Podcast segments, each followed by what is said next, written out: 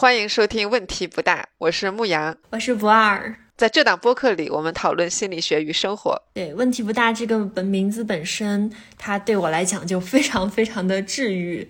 当我们当时决定好要用这个来当播客的名字的时候，我直接就笑得停不下来，大概持续了十分钟。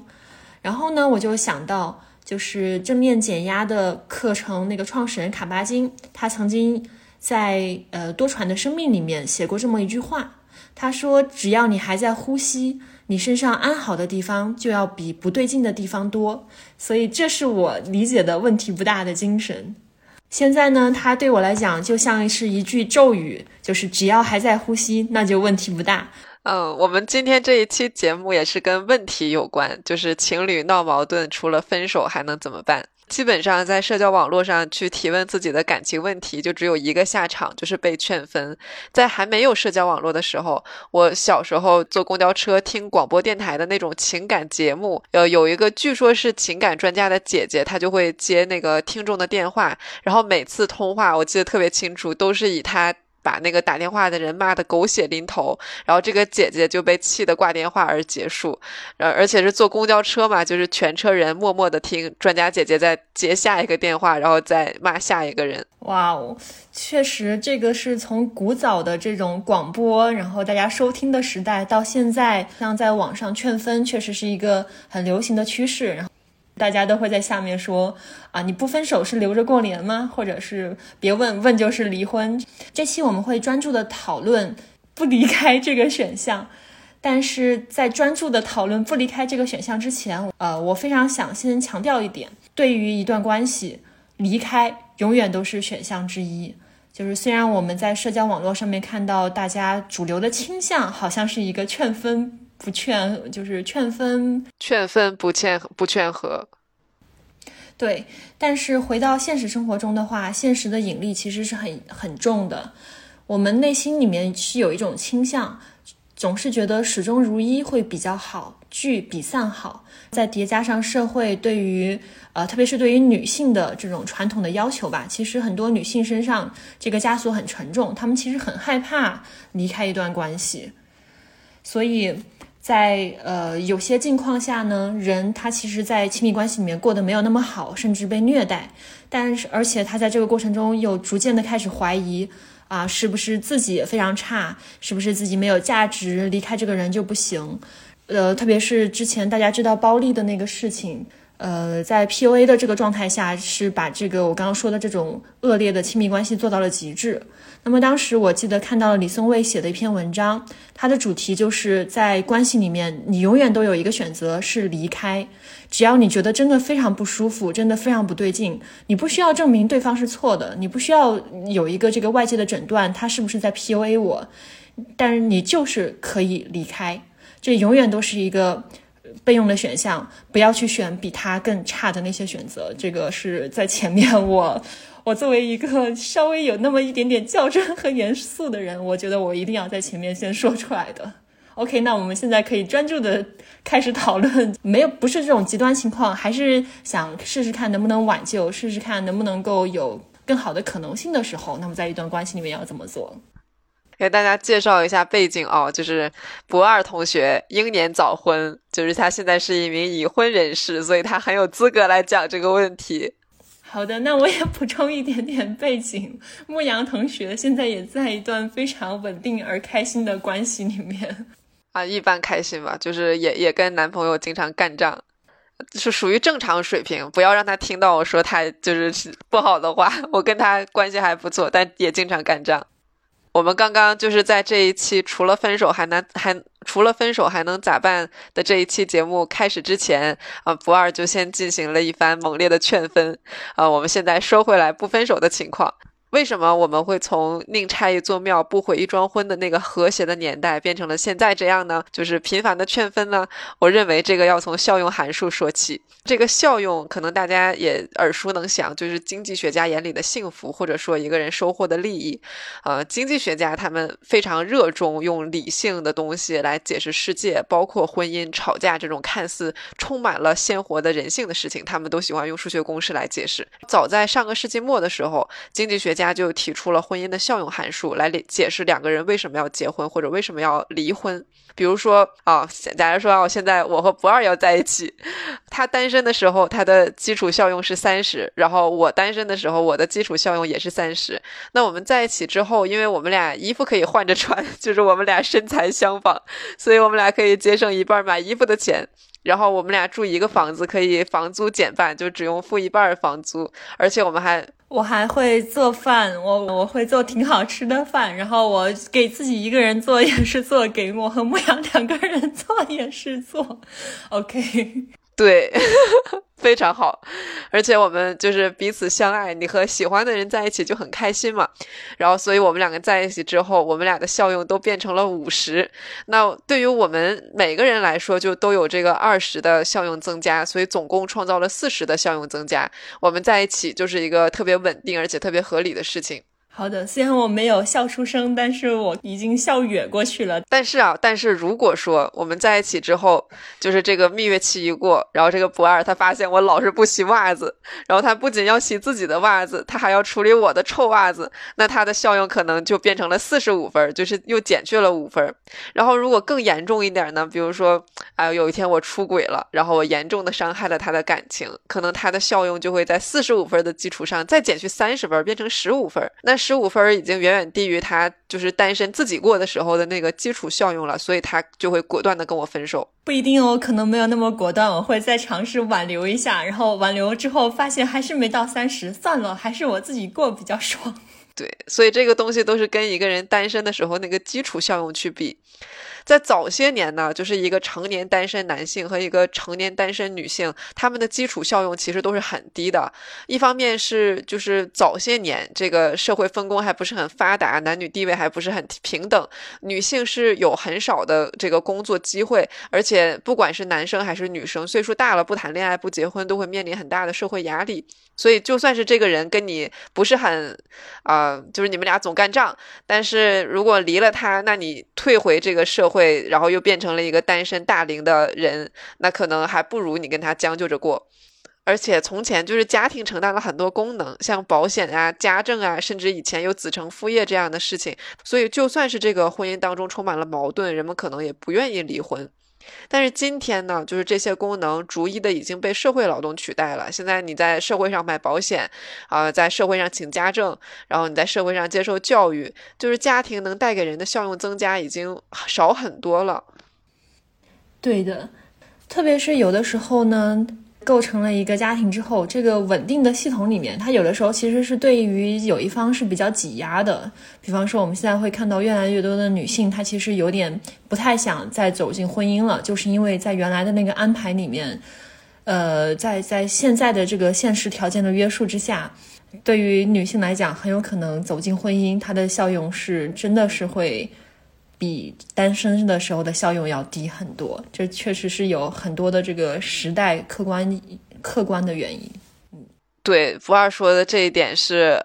很有道理的。家庭内部的经济安排其实往往没有市场有效率。说回来，为什么今天人们这么热衷于劝分？一大原因就是因为分了真的没什么。因为人们单身的时候基础效用就很高，就不管你是二十岁、三十岁，甚至四十岁、五十岁，就现在这个年代，你就算单身也不能怎么样，就是基础效用还是很高的。而婚姻或者恋爱带来的这个效用增加值呢，又没有多少，那一些矛盾冲突就可能会把这些增加值全部抵消，甚至。就变成负的了，就这个关系带给你的效用改变已经变成负的了。对的，就是为了做这个选题，我回头倒回去看了一下《亲密关系》的那本书，然后他提会提出一一段浪漫关系里面，其实大家会经历这种绚烂，然后幻灭、反思、成长，大概是这么四个步骤。所以说，就是你最开始遇到一个人的时候，两个人都泡在了粉红色泡泡里面，你对对方有非常多的理想化。然后你觉得对方的一切都无比美好，然后呢，等到激素、荷尔蒙稍微消退了那么一些之后呢，你就到了那个幻灭期，然后幻灭期就是矛盾开始密集的爆发的那个时期。但是呢，只要你挺过了这个时期，你们双方能够协调安排，走到这种反思和成长的阶段，如果你们有一段比较良好的亲密关系，那么我呃，我我以我的个人的一手经验来讲吧，就是好的亲密关系真的能够做到效用非常非常高。投资人李路他有一个形容，就是现在社会大家为什么这么繁荣，是因为思想的交流、各方面的交流能够做到一加一大于四。我其实觉得好的亲密关系也是能够做到一加一大于四的。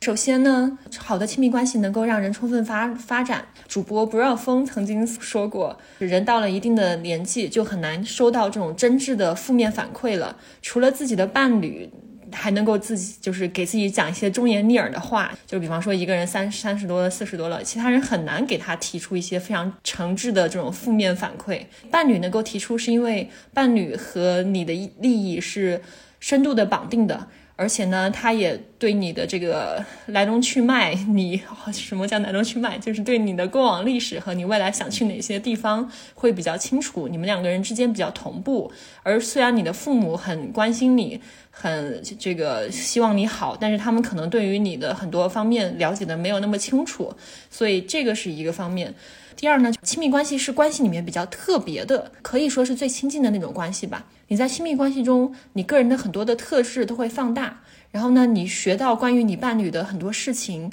你学到怎么样去跟他相处的这些技巧，也都能够化用在你和别的人、别的事物的关系上面。就是如果两个人能够不断的互相促进、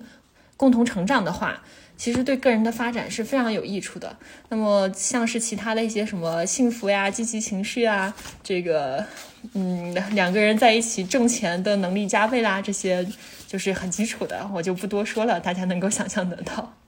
为什么我的洋脸上洋溢着笑容？不知道，这就是英年早婚的好处吧？Happily married。然后呢，再倒回一点点，回到经济学一点。我跟牧羊两个人都受过一些经济学的训练，所以说可能时不时的那小块就会跳出来。其实两个人的长期关系，它是两个人在重复的博弈。那么重复的博弈的时候呢，跟单次的博弈相比，交易成本就降低的非常多了。你们会有这种基础的信任，你们不需要一次一次的用这种各种方式来。重新的建，就是你跟不同的人可能要用不同的方式去重新建立信任关系，那个其实是很大的抬升了这个交易成本的。类似的就是现在的社会虽然正在往牧羊说的那个，就一个人他作为原子化的生存也能够很好的满足的自己的需求，就是正在往那个方向发展，但是毕竟还没有发展到那一步。然后目测我们有生之年可能也还没有办法完全发展到那一步，所以说有一个伴侣，有一个搭档。呃，就像创业的时候，你要找一个这个合伙人一样，其实是很有好处的。嗯，那么再倒回来一点的话，存在主义心理治疗里面提到的四个这个基础根本问题，里面有一个是存在的孤独。那么亲密关系其实是非常能够缓解这种或者说冲散这种存在的孤独的一种状态。嗯，我觉得就是因为不二说的这种啊复杂困难，但是又迷人的博弈，我们才会去讨论矛盾出现了，但是除了分手还能怎么办？嗯，那如果去讨论这个问题的话，我觉得可能要先讲清楚的一点就是冲突的本质到底是什么。就是当我们跟人吵架呀、分手啊、离婚的时候，心中常常升起的那个声音是他不是对的人，我们就会有一种甜美的幻想，就这个世界上一定存在一个对的人，而且我能找到他，我们在一起就都可以轻轻松松的做自己，我不需要为他做出改变，他也不需要为我做出改变。但是找到这个人的概率是比较小的，就是我们大多数人的伴侣都不是这样的人。对我，事实上觉得所有人都没有办法直接找到这个人，然后这也是一个人比较原始的那种幻想，或者是说我观察，也不是我观察吧，我我揣测，这可能是全人类的极致幻想，幻想有这么一个这个理想的客体，他能够不管我怎么样都无条件的接纳我，都能够非常的呃恰到好处的给到我的回应。那么事事实上，两个人因为是两个人闹别扭，再正常不过了。大家可以想一想，其实一个人跟自己都会不断的闹别扭。我最近在读一本书，叫《礼物》，它作者是伊丽莎格尔，是一位呃，既是一位大屠杀幸存者，也是一个很厉害的治疗师。那么这本书里面有一个非常棒的比喻，他说我们每个人其实都是像一个家庭，有一部分是熊孩子，就是他很想要欲望的满足，他想要的是即刻的满足，而且他没有那么多的精力去考虑后果。然后有一小部分是一个天真的可爱的小孩，他有满满的好奇，有童心，然后呢，对这个世界就是充满了那种朝气蓬勃的这种向往吧。有一部分是青少年，他想要冒险，他想要去调情，想去追自己喜欢的人，想要证明自己很有能力。有一部分是一个理性的成年人，他会做好筹划、计算、执行、分析、判断。有一部分是慈爱的家长，他很善解人意，能够呵护好自己；还有一部分是严厉的家长，他喜欢挑刺批评，然后在你表现不好的时候，他就可劲儿的批评你；在你表现很好的时候呢，他就给你泼冷水，让你不要，呃，这个太骄傲自满。我相信大家应该都很熟悉最后的这个部分。那么，其实，在我们自己内部，这些不同的角色也会是出现冲突的。我觉得大家可能都遇到过这种对自己的这个熊孩子的部分束手无策的部分，就是你比方说你明明是觉得我这会儿想要读书，我想要学习，我要呃考好考试考好升职加薪，但是一不小心就在抖音、B 站、快手、微博上面度过了愉快而颓废的一天，然后或者呢，就是你内心里面那个严厉的家长太厉害，遇到了一些挫折，这个严厉的家长呢。明明是想帮助自己，但是呢，他骂你骂的太厉害了，反而让你直接想躺倒，就是然后离目目标更远了。所以，当两个人凑在一起的时候，大家可以想象，这是两个家庭在一起，就是一个人的熊孩子部分占主导的时候，另外一个人可能就作为一个理性的成年人，他就会被气坏。如果两个人一起进入了这种严厉的父母模式，你喷我，我喷你，啊，真的那就分分钟想散伙的。对，我们在讨论矛盾冲突的本质嘛。那不二说的这个矛盾冲突的本质，可能就是我们本身每一个人跟自己都很难和谐相处，所以你跟另外一个人就更难和谐相处。就是它其实是善与善之争，就是你不同的想要达成的需求之间在打架。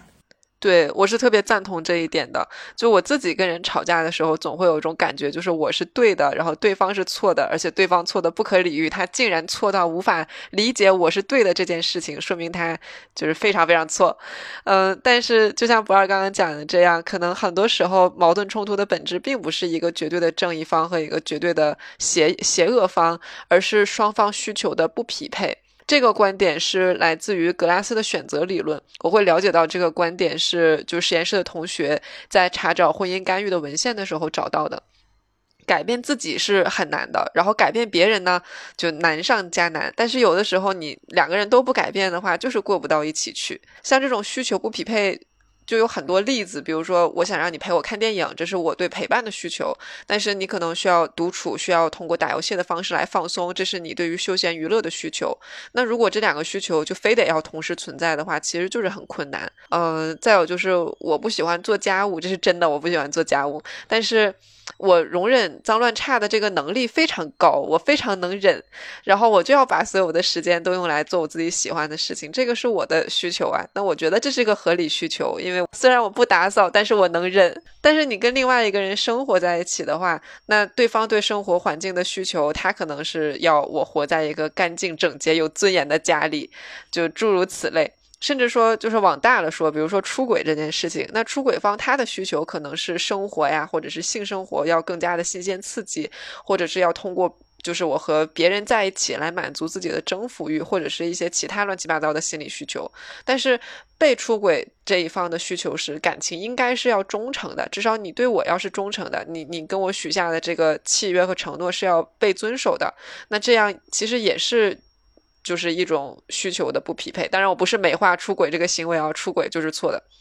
所以，所有的矛盾冲突基本上都要以某一方或者是双方两个人都来改变来终结。但是，我们都太喜欢做自己了，就改变其实是很难发生的。没没错，所以说想要发展出一个比较好的亲密关系的时候，它一定是一个我和你慢慢的变成我们的过程。不仅是亲密关系是这样，各种的集体也都是这样的。我之前接触过一些做团体治疗的项目，我会发现他们有一些工作方法很有趣。比方说，他们做夫妻治疗也好，做家庭治疗也好，他们会强调自己去治疗的是呃这对夫妻或者是这个家庭，而不是其中的某一个人。他们会为这个家庭或者集体的利益而负责，而并不是说就是针对其中的某一个人去。呃，单独的帮助他。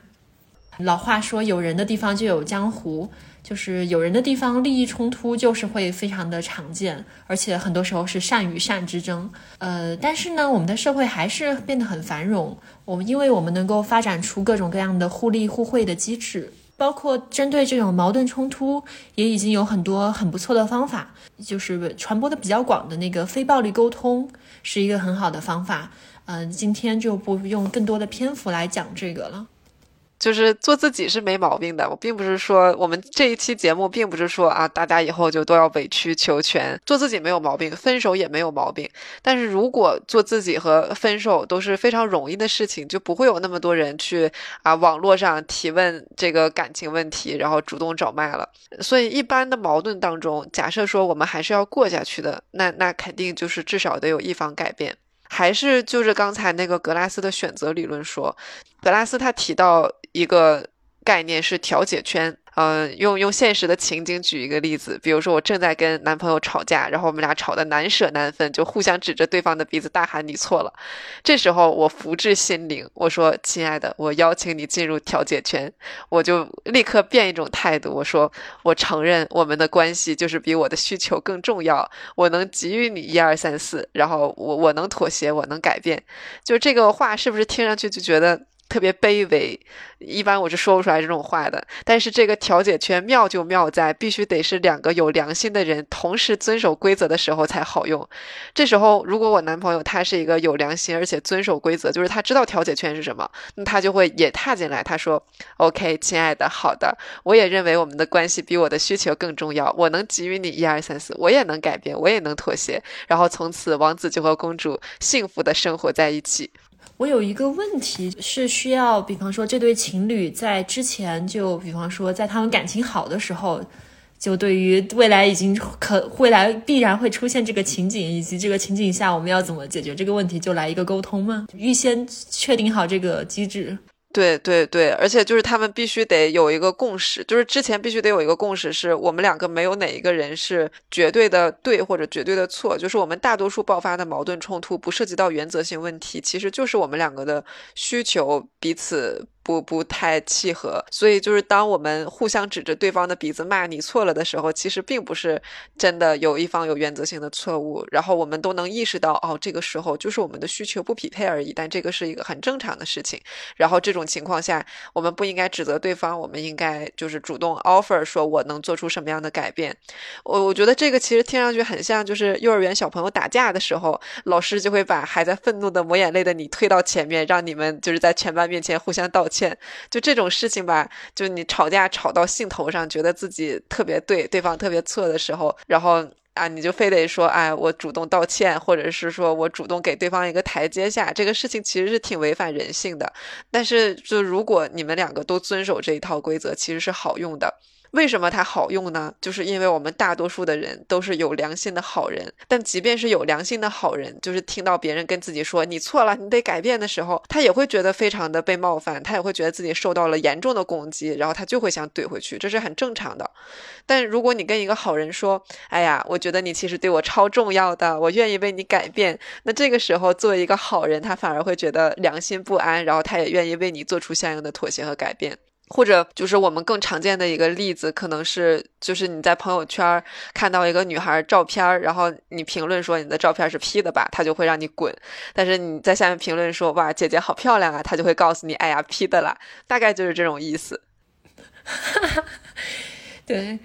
这个我能够预感到它非常的有用。然后确实，然后我能够预感到另外一点，就是说这个一定要在两个人感情就还比较好，还没有进入幻灭期之前，就先就是其中有一个很明智或者说听过咱们节节目的这一方，就跟对方提一下，说，哎呀，这个到时候我们可能就是可能以后呢还是会拌拌嘴，那我们预先这个确定一下，到时候呢我们可以。呃，如此的，就是我给我们画一个圈，就是叫调解圈，然后来做一下这样的这个操作。那么，如果说已经错过了这这一波的话，还还不晚哦，就是现在假设说你们蜜月期过去了，已经开始互相看不顺眼了，但是这个方法依然是可行的。当然，就是格拉斯自己做这个东西，他是会就是嵌套在一个很长很系统的这种婚姻干预里面，所以呃，但他就是前面嵌套的那些，大概意思就是说两个人都得有很高的思想觉悟和共情能力，就像我前面说的那种，就是承认。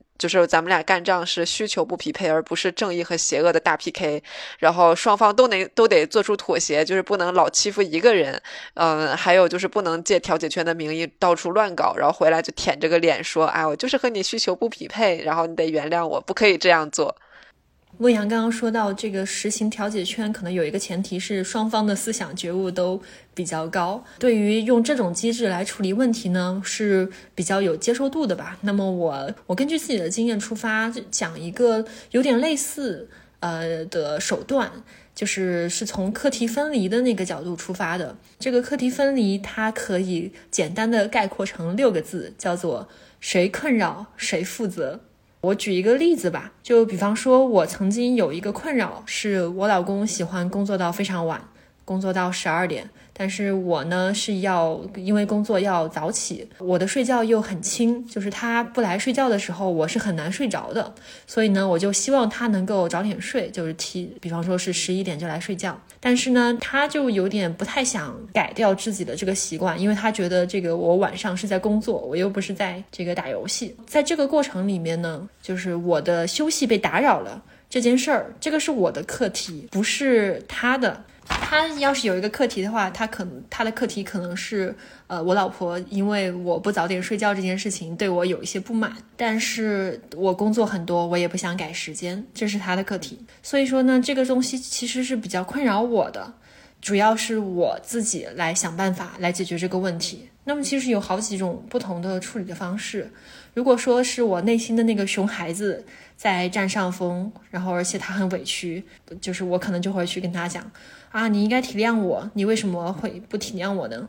那么他可能也会委屈，就是那为什么不是你体谅我呢？这就可能就有点进入了一个这个恶性的循环里面，或者是说有一个点点死结的味道里面。但是事实上呢，呃，我心里面是那个成年人在占主导的，就自发的使用了牧羊刚刚说说的那个调解圈的那个呃思路，就是我就直接去跟他沟通。说，如果你能够把你的这个工作时间往前挪四十分钟，那么我也愿意看看有没有什么，就是你之前不喜欢我做，但是我一直在做的事情，我也愿意改一个。我们两个人就是这样做一个交易，然后互利互惠。这个交易呢，他他就觉得很接受，他是也给我提了一个要求，大概是让我不要把书全部都堆在床边，让他总是感觉这个床床头要要塌的这种。状态。总而言之，我们就达成了一个小小的君子交易之后呢，这个问题就解决了。然后没有任何一方会觉得委屈，然后感情呢也不会在中间被破坏，然后呢效用也提升了。所以，呃，课题分离这个事情，复习一下的话，它的核心思想就是谁困扰。谁负责去解决，谁负责去推动改变？其实这个东西有一丢丢反人性，因为呃，本质上大家内心里面可能会默默的期盼两个事情：一个是问题最好就不要发生，最好呢就不要有这种我的睡眠会被打扰的这种事情发生。然后一旦它发生的时候，我们就有点懊恼。那么第二呢，就是希望发生了之后。不需要我干什么，它就能自动解决。呃，我们可能会内心内心深处的声音是谁污染谁治理，谁给我造成了麻烦，谁应该自己就有觉悟去把它改掉。但是对方并不觉得自己是在污染，所以说呢，那就回到最后，当你把自己的气理顺了，然后你的这个理性的成年人占据了上风的时候，会意识到，OK，谁困扰谁负责。最后我们在亲密关系里面，还是想要在里面收获到幸福，为自己和对方都带来幸福，然后再把这个幸福更多的把 love and peace 传到世界上的。我会觉得有一个比较值得努力的方向，叫做不含诱惑的深情，不含敌意的坚决。这个的出处呢，是一个心理学家科胡特，他在论述父母如何回应孩子的需求时提出的一种理想化的状态。但是呢，在情侣之间也非常的好用。不含诱惑的深情，我理解啊，应该是说我对你付出，但是我不求你回报，我付出的本身就给我带来了快乐。然后呢，我看到你接受了我的付出之后，能变得幸福，能茁壮成长，能呃向前一步，能越变越好，那这就给我带来快乐了。我觉得这很接近于无条件的爱。然后不含敌意的坚决呢，就是我自己作为一个生命体，我也要生存、要发展的，所以我一定是有一些底线要坚守，我也有一些自己的利益要保护的。那么我爱你也爱自己。所以我不会去无限度的让步，我有坚持。然后呢，我会拒绝你的有一些需求，我会跟你想办法调和。但是呢，我拒绝你的时候，这个里面没有对你的敌意，而这个是我作为一个生命体保全自己的诉求，或者是我爱自己的一个反应。嗯，我觉得这个话我特别有共鸣，就是不含诱惑的深情，不含敌意的坚决。不知道大家有没有看过一个美剧叫《The Master of Sex》，然后剧中的这这一对角色是真实存在的，就是他们是开创了呃性功能障碍治疗的先河，他们发明了一个东西叫 Sensit Focus，就是感官集中疗法，然后至今也是性治疗当中使用最广泛的一种方法。然后它其中的一个重要原则，就是在一切开始之前，他就要先给你明确的这一个原则，叫无需求型取悦。就是我为对方做什么，不是为了得到任何的回馈，不是说我做了这个动作，他就必须得有相应的反应，或者是我为他做了些什么，然后他就也得为我做些什么。就是我做一些事情，只是为了对方能够开心，这就足够了。这个就是他整个治疗能够起效的前提。就是男生对女生要这样，女生对男生也要这样，同性 couple 也要这样。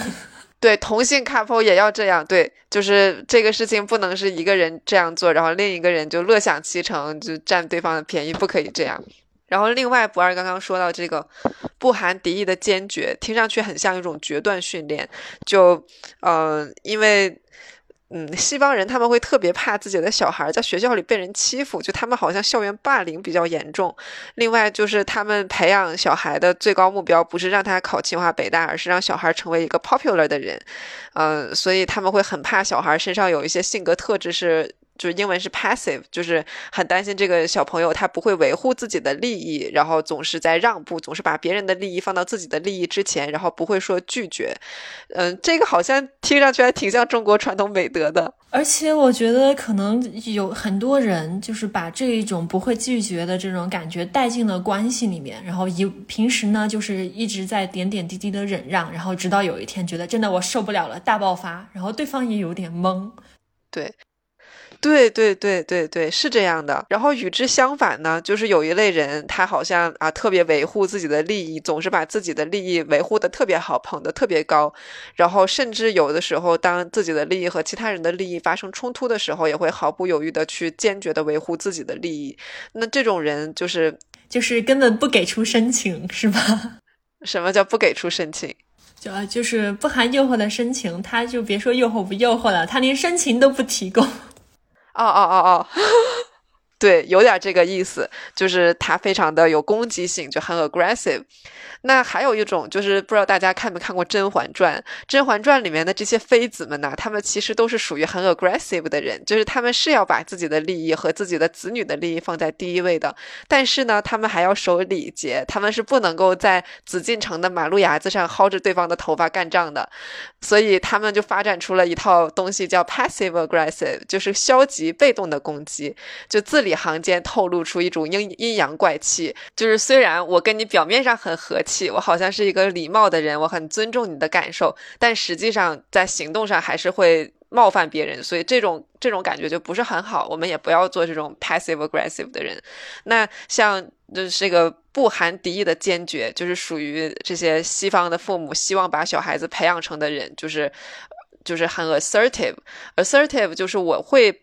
保护好我自己的利益，但是呢，呃，当你的利益和我的利益发生冲突的时候，我也会共情你，只是共情你，我理解你的处境，我共情你，然后我会跟你去沟通协调，尽量能够说在共情你的基础上，然后也保护住自己的利益。所以在决断训练当中，很经常用的一个东西是角色扮演，就是咨询师会。扮演一个你难以说不的角色，比如说男朋友老让你洗碗，然后你其实不喜欢洗碗，但是他就说你不洗碗就是不对的啊，你就应该洗碗。那每一次你洗碗，你都很难受、很委屈，但是你没有办法拒绝他。这个时候你该怎么办呢？咨询师就会扮演你的男朋友，然后他说：“哎呀，你又该洗碗了。”这个时候你就要你就要说：“哦，你总让我洗碗，这让我感觉很委屈。”就是他不建议，不建议你说你老是让我洗碗，你真的是一个很自私、很不负责任的人，因为这样听上去就是在指责对方，就包含了敌意。但是你也不能说，哎呀，我今天好累啊，我有点不想洗。但你如果让我洗的话，那我还是洗了吧，